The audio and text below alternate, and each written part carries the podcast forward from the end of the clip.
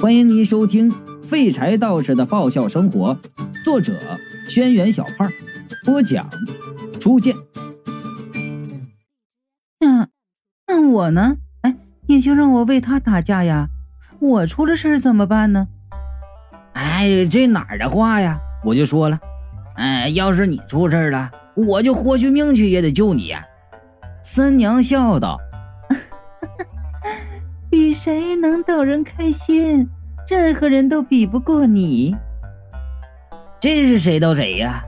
我从一开始就看不透这狐狸精在想什么。你要说他对我有坏心吧，他老帮我，尤其上次小鬼那事他为我那赌局都都贴上命了。可说要是他单纯吧，他又像是藏着什么东西。貔貅李伯通都警告过我，这狐狸精不怀好意。嗯，也对，我说道，他这一口咬死了，说不知道，我们也没办法。哎，可是既然你说他死了没多久，那么老贾就是今天偷了镜子以后才死的，他尸体上全是血，不能出去溜达，所以之前尸体肯定就在这寿衣店里。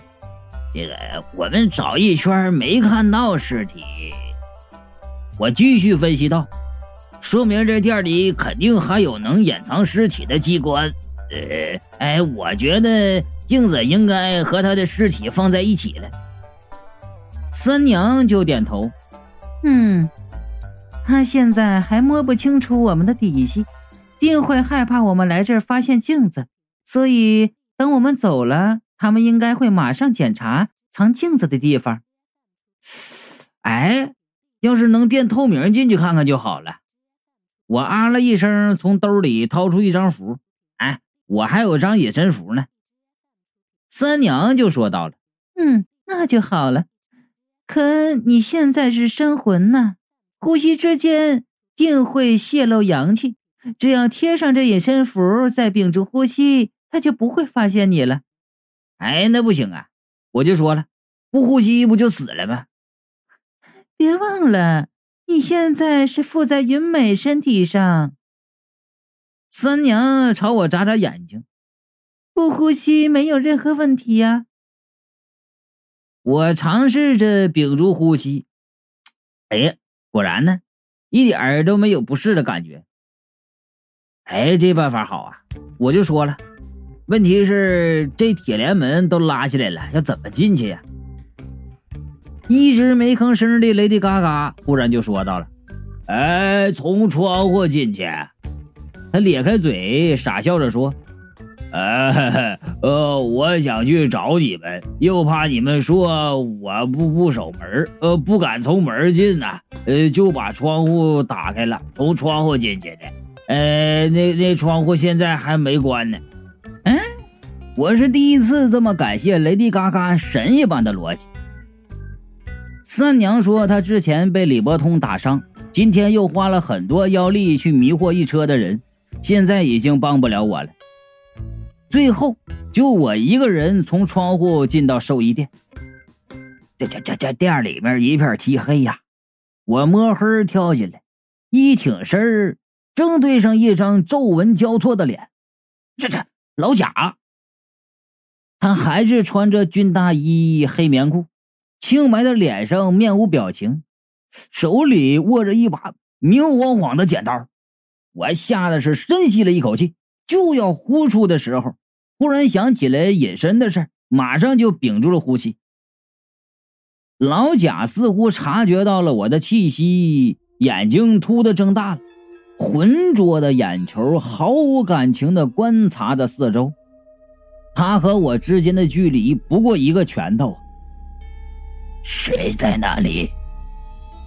老贾阴冷的声音缓缓的问道，握着剪刀的手慢慢的举起来。只要他往前走一步，或者直接把剪刀刺下，他就能发现我我将在原地气儿都不敢出啊！老贾握着剪刀的手忽然抓紧，我攥紧了拳头，打算和他硬拼了。怎么了呀？就在这时，矮胖瓷人和刀疤瓷人一人做了一个纸人出现在门口，老贾就说了：“感觉有人，嗯，有人。”两个瓷人扫了屋子一眼，刀疤瓷人就说：“哪有人呐？连鬼都没有。”矮胖的瓷人猥琐的笑道：“ 不会是过了几百年，又看到那娘们紧张的出现幻觉了吧？啊！这老子的，你以为都跟你一样啊？你害怕，王先生也不能害怕。你被那娘们迷得魂儿都没了的事儿，我还没忘呢。”刀疤刺人就骂道：“那女人可不是省油的灯，既然隔了这么多年还能出现。”胖瓷人娃娃呀，就连连点头：“嗯嗯，对对，你们说的对呀。瞧我这嘴，净瞎说话，你们别介意啊。”也没见老贾说什么，矮胖瓷人就点头哈腰的道歉。看样子老贾在这三个瓷人里面地位不低呀。矮胖瓷人又问老贾：“王生，你确定前几天看到的那个女人就是她？”王生，我马上啊泛起了一阵恶寒呢！这不就是把云美扒皮杀害那个负心汉的名字吗？现在附在老贾的身上就是王生。老贾啊不，王生说：“不会错。”我让老贾带回来的镜子，就是他用来附身的。胖瓷人就说道：“嗯，其实用不着杀了他。”奥巴冷笑道：“哼，要不是你漏嘴说到皮的事我们能有那么多麻烦？老头想独吞，跑到庙里求福，自己以为藏在外面，我们就不知道了，却不知道。”他身上那股子香火臭味，隔着十八里我都能闻得到。矮胖子面上就过不去了，也冷笑道：“哼，别把事情扔到我身上。这么多年，你们骗那老头的事儿还少啊？他早就对我们起了疑心了。”刀疤还想继续说话，王生说道：“既然已经没有利用价值，杀了就杀了吧。”兄弟几个，不要为这点事伤了和气。刀疤和矮胖平时也没和气，但听了王生的话，俩人竟然都闭了嘴。没想到他们竟然追来了。矮胖四人转移话题问：“多亏你被摔下去之后，穿过地板，附在老贾尸体上。”不知道那个穿紧身的是何方神圣？原来他就是附在小白瓷人上面的魂魄。之前我就奇怪，怎么三个瓷人到后来只有两个和我们说话，却不吭声呢？你没看到他衣服破掉的地方吗？王生淡淡的道：“衣服底下就是肉。”他没有皮，两个瓷人表情大变呢。哦，是他。嗯，不，我总觉得不对。如果是他，那不可能看到你们还无动于衷。但即使是他，也不用担心，都是他身边的女人，不是普通人物。今天我们没办法动手。王生阴恻恻的笑道：“嘿嘿嘿，下次就难说了。既然我们能杀他一次，那也能杀他两次、三次。但当务之急，我们应该先把他的皮找到。”云美当初说。王生找他的皮是为了摆明他不是妖怪，但听到这里，我慢慢发觉整件事没有云美说的那么简单。如果只是云美说的那样，不会过了这么多年，他们依然惦记着云美的皮。现在想起来，云美说那话时候结结巴巴的，神态也非常可疑。对了，刀疤说道：“除了找镜子，那三个人似乎还在找一个男人。不可能啊！他们在楼里找遍了，一楼之前有个傻子把门，之后有王生。”矮胖子说道：“要有男人，早就被发现了。”刀疤皱着眉想了一会儿，摇头道：“嗯，不对。按照他们的话，他们比那伙人要早到。只要藏在那里，他们就找不到。不，我附到老贾尸体的时候，那里没人，因为那时我正好看到那个傻子在门口张望。之后。”他从窗户爬进来，上了楼梯。王生说：“既然之前他们已经搜过一次，那么那个人就没有逃脱的机会。毕竟他们找的只是个人，没有找到人，那人又不可能逃。”矮胖子说道。这就说明根本没有那个人。王生皱着眉想了一会儿，忽然就说道：“嗯，只有一种可能。”说完，他站起来，急匆匆的往楼梯那走。什么呀？来了以后，先来到了这里。王生走到楼梯口，转了一下旁边的花瓶。楼梯口右边大柜子悄无声息的划开，柜子后面竟然有一扇门。王生和瓷人走进门，我连忙跟进去。王生在门把手上拧了一拧，柜子又无声无息的恢复了原样。这里是个呃七平米左右的小房间，屋子的地上留着大大小小。黑色的痕迹，最中间地板上有一滩新鲜的血，老贾应该就是在这里被杀的，血迹溅在靠墙放着的铜镜上。这个房间应该占了婚介所不少地盘啊，不知道老贾当初用什么方法瞒了过去，这应该就是他说的那里了。他先来到了这里，王生继续说。然后他就躲在了这个房间。这哪有躲的地方？刀疤就问道。这就只有一块镜子。如果他们找的那个人真的在这房间里，那就只有这一种可能。王生指着镜子道：“他躲到那里了。”啊，不可能啊！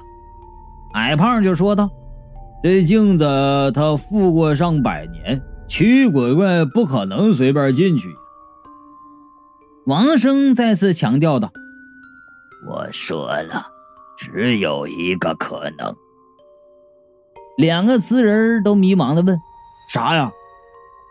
王生看着镜子，低声的说道：“肯定没错。”此时。铜镜表面如同池塘一般荡漾出一圈圈的水纹。王生继续道：“能马上发现这个隐蔽房间，并且藏到镜子里的人，只有一个人。”铜镜的水纹中慢慢显现出一个人影。王生苍老的脸上浮出了一丝笑容。要是他还年轻，这笑容肯定十分儒雅；但在老贾带着尸斑、表情僵硬的脸上，则显得非常的诡异。真是好久不见！王生用手上的剪刀指着镜子里走出来的人，一字一顿的念出他的名字：刘云美。是啊，已经几百年了。后者怨恨的看着他们。原来你们还没死绝呀？没错，从镜子里面出来的就是我们找了很久却没有找到的云美。柳云美，矮胖子惊叫道：“这不是个男人吗？身上还带着阳气呢。”王生冷笑道：“哼，我知道，去隔壁驱鬼的两个人中有一个是你，却没有想到你在男的身上。你用什么方法换了身体，然后来到这里声东击西、偷梁换柱，果真是妙计。”从他这段话能看得出他很聪明，但是聪明过头了。刀疤就叫道：“把皮交出来！”云美冷冷的道：“哼，过了几百年，你们还没有长进。嘿嘿，你长进倒是大。想当初你单纯无知，连江湖传的沸沸扬扬的柳家。”有价值连城的藏宝图这件事都不知道，轻而易举就被我攻破。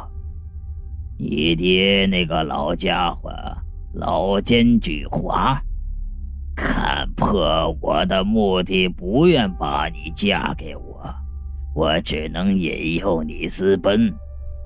本想利用你威胁柳家把东西给我，没想到。藏宝图竟然被你父亲纹在你的身后，真是踏破铁鞋无觅处，得来全不费功夫。王生笑道：“要不是你死后执着变成妖魔回来找我们寻仇，我们一定能找到宝藏。”现在云美脸上的表情我十分熟悉，那就是啊，我平时看雷迪卡卡做傻事时同情又鄙视的表情。云美冷笑道：“哼，执着！你们这些一人惦记着宝藏，死后不愿投胎，找邪门歪道施法附在瓷人身上的恶鬼，说我执着。”刀疤狞笑道。呵听说你和皮一起被封到了镜子里，我们怎么找都找不到。没想到天堂有路你不走，地狱无门你送上来。封印我的道士同情我的遭遇。云美道：“只把我的恨意封在镜子里，直到前一阵封印解开。”我才找回真正的自己。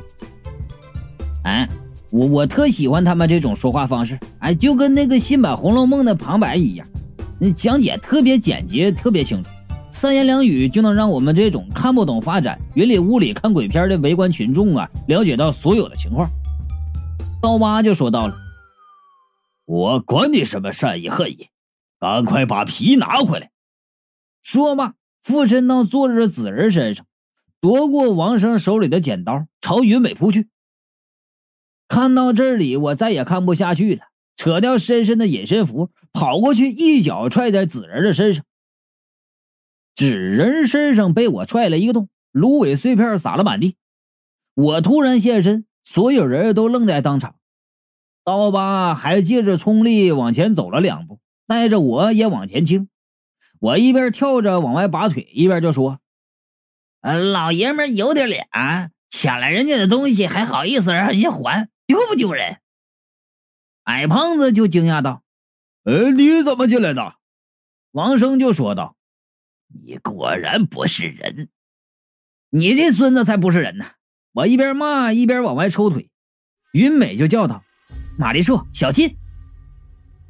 原来这时啊，刀疤终于反应过来了，抡起剪刀就往我腿上扎呀。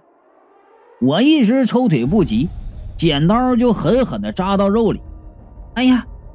云美捂着嘴，心疼地看着我。哎，我奇怪地想，不疼？敢踢我！刀疤得意的抽出剪刀，又狠狠的戳下去。老子白刀子进去，红刀子出，还是不疼啊？